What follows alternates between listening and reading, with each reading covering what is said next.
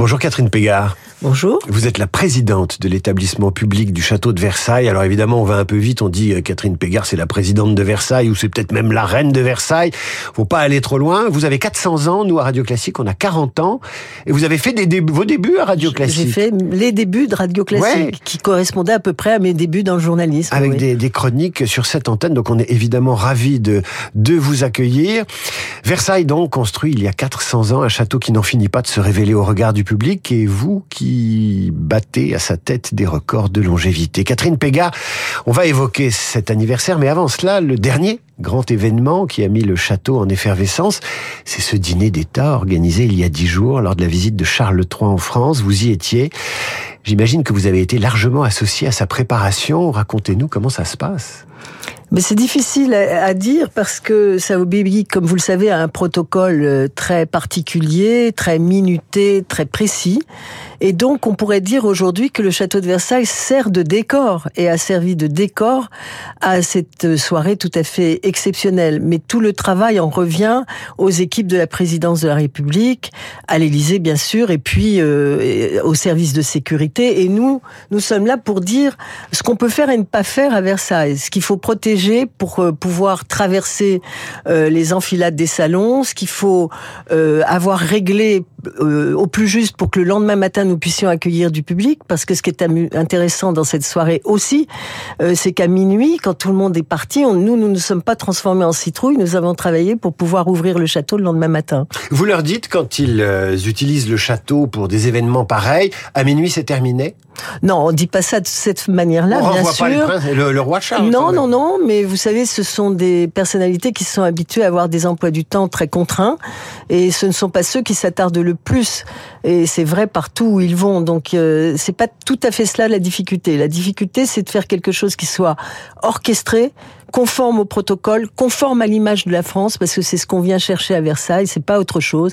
Et c'est vrai pour les enfants des écoles qui viennent découvrir Versailles, ça c'est la culture générale peut-être, mais c'est vrai aussi pour le roi Charles quand il vient à Versailles, qu'il connaît d'ailleurs très bien, et il veut retrouver là une certaine idée de la France, comme disait le général de Gaulle. Ça veut dire que vous leur donnez, euh, entre guillemets, les clés, le mode d'emploi, et ensuite ils investissent le château. Vous vous sentez dépossédé pendant quelques heures ou pas? Pas du tout, on se, on se sent au contraire grandi, grandi par euh, la présence des hôtes illustres qui viennent à Versailles.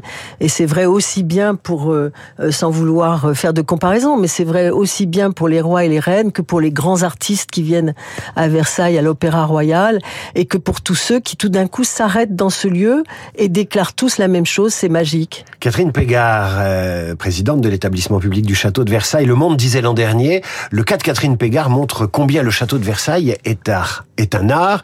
C'est du patrimoine, mais c'est aussi de la politique et de la diplomatie. Est-ce que vous avez un souvenir comparable, comme la visite de Charles III, de celle de Vladimir Poutine à Versailles le 29 mai 2017 Emmanuel Macron venait tout juste d'être élu. Vous avez un souvenir particulier de cette visite? Non, c'est tout à fait différent, bien sûr, et le contexte était différent, et le contexte était bien différent de celui que nous vivons aujourd'hui. Évidemment, moi, j'ai surtout le souvenir de cette exposition qu'on a consacrée à Pierre le Grand. C'était, euh, c'était ça le prétexte du voyage, et c'était cette exposition, ce voyage de Pierre le Grand en 1717 où Pierre le Grand vient piquer les idées de la France pour euh, réformer la, Russie. Et nous, c'est ce qui nous intéressait. Ce qui nous intéressait, c'était de regarder euh, dans les coulisses, d'essayer d'imaginer que le, le, regard de Poutine sur cette Russie-là. Et euh, c'était difficile de décrypter ses impressions, mais en tous les cas, on se souvient de l'intérêt qu'il avait manifesté à cette exposition qui, encore une fois, montrait l'influence de la France au XVIIIe siècle. Est-ce que le regard de Poutine s'est plongé dans le vôtre? Vous l'avez croisé ce jour-là? Non, je l'ai pas croisé. J'étais à distance respectable de, de ce de ce chef d'État. Bon anniversaire, 400 ans. Le château existe depuis 400 ans. Vous avez préparé cet anniversaire. Qu'avez-vous eu envie de mettre en avant avec vos équipes? Tout cela se prépare en amont, mais j'imagine que vous avez le souvenir de réunions où vous vous êtes dit qu'est-ce qu'on pourrait faire, que peut-on encore montrer, parce qu'il y a toujours des choses à montrer à Versailles. Mais c'était un peu incongru de vouloir euh, fêter les 400 ans du château de Versailles. D'ailleurs, certains m'ont dit c'est quand même saugrenu comme idée. C'est le souvenir du petit pavillon de chasse que Louis XIII avait voulu construire. Il n'en reste quasiment rien, une poutre, un pan de mur. Et donc, pourquoi fêter les 400 ans? Mais pourquoi fêter les 400 ans? Parce que ça permet de parler de tout ce qui s'est passé pendant ces 400 ans. C'est pas la nostalgie d'une date euh, qui euh, qui nous a fait euh, imaginer ce qu'on pouvait raconter de Versailles. C'est dire que l'histoire ne s'est jamais interrompue et qu'elle continue aujourd'hui. Vous venez de le dire. Elle continue avec la visite du, du roi d'Angleterre et qui d'ailleurs ponctue les galeries de l'histoire que l'on vient de créer. Elle commence euh, au moment de la construction du château par Louis XIII, elle se termine par une image de la visite du roi Charles. Et c'est dire que pendant toutes ces années, le château de Versailles a été parfois l'acteur de l'histoire de la France et en tous les cas toujours le témoin de cette histoire. Vous l'avez dit, euh, vous avez choisi 400 ans, on vous a dit mais pourquoi 400 ans? Il y a toujours des peines à jouir qui veulent pas célébrer. Exactement. Il y a et des nous, gens on qui aime vous les empêchent. anniversaires. Alors tous les prétextes sont bons, universitaires, recherche, moyens. On peut pas célébrer en France, alors que vous avez des tas de choses à montrer. Euh, Qu'est-ce qu'on va voir? Qu'est-ce qu'on peut visiter Alors aujourd'hui? justement, on a en plus essayé d'être décalé. Par exemple, la grande exposition euh, qui euh, ouvre la, saison hivernale est consacrée à Horace Vernet. Horace Vernet, c'est le grand peintre euh, officiel sous Louis-Philippe. Et c'était donc dire, c'était marqué qu'il y avait eu une autre période de l'histoire du château de Versailles, après la monarchie. Il y a eu le moment où Louis-Philippe a décidé de faire du château un musée, de transformer cette résidence royale en un musée, et, et sans doute euh, de décider donc ce jour-là de sa survie. Et ça nous paraissait aussi important, 250 ans d'ailleurs après la naissance de Louis-Philippe, autre anniversaire ce week-end, ça nous semblait quand même important de montrer que Louis-Philippe avait eu ce rôle-là de transformer ce château pour qu'il vive jusqu'à nos jours. C'est incroyable l'omerta quand même. Euh, Louis-Philippe, alors c'est un roi évidemment, on est en République, euh, l'histoire est une suite de mensonges sur lesquels on est d'accord, on a tendance à occulter l'apport euh, des rois de France, notamment sous la Restauration. Et vous nous dites, voilà, ce week-end c'est les 250 ans euh, de, de Louis-Philippe. Et dans cette galerie de l'histoire de France que l'on a ouvert donc pour la circonstance, eh bien vous voyez cohabiter euh, Louis XVI et Louis-Philippe. Louis-Philippe, descendant du régicide euh, de Louis XVI, par exemple. Et moi, je trouve que c'est ce qui est passionnant à Versailles, c'est cette extrême diversité de Versailles. C'est ce qui fait que les conservateurs ont encore des discussions épiques pour savoir si on doit le faire, si on peut le faire, si on va le faire. Et ça, c'est merveilleux parce que ça montre une chose, c'est que Versailles est dans la vie d'aujourd'hui.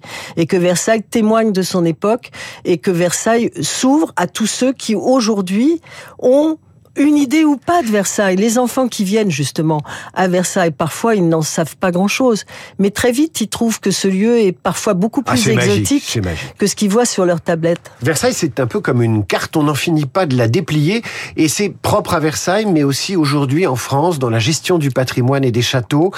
Euh, on essaye de, de, varier, euh, de déplier ces monuments et de, de, de retrouver à nouveau des histoires, de les réinventer. On croit avoir visité, on croit connaître, et chaque année, une pièce est ouverte, des objets sont restaurés, des expositions nouvelles sont imaginées. Versailles, c'est un scénario de série qui en finit pas de rebondir. Vous ça. êtes une scénariste. Et en fait, vous avez tout dit en disant cela. C'est-à-dire que nous, notre rôle, c'est d'ouvrir Versailles au maximum. Je crois qu'on a ouvert une centaine de pièces hein, en dix ans et on crée des parcours qui correspondent d'ailleurs aux expériences que les gens aujourd'hui veulent vivre. Euh, ils vont avoir un parcours Louis-Philippe pendant ce week-end, mais ils ont aussi un, une journée à passer avec Marie-Antoinette, dont on vient de d'ouvrir les appartements privés euh, il y a quelques semaines. Et pendant dix ans, on a restauré avec ténacité ces appartements privés qui dévoilent l'intimité de Marie-Antoinette.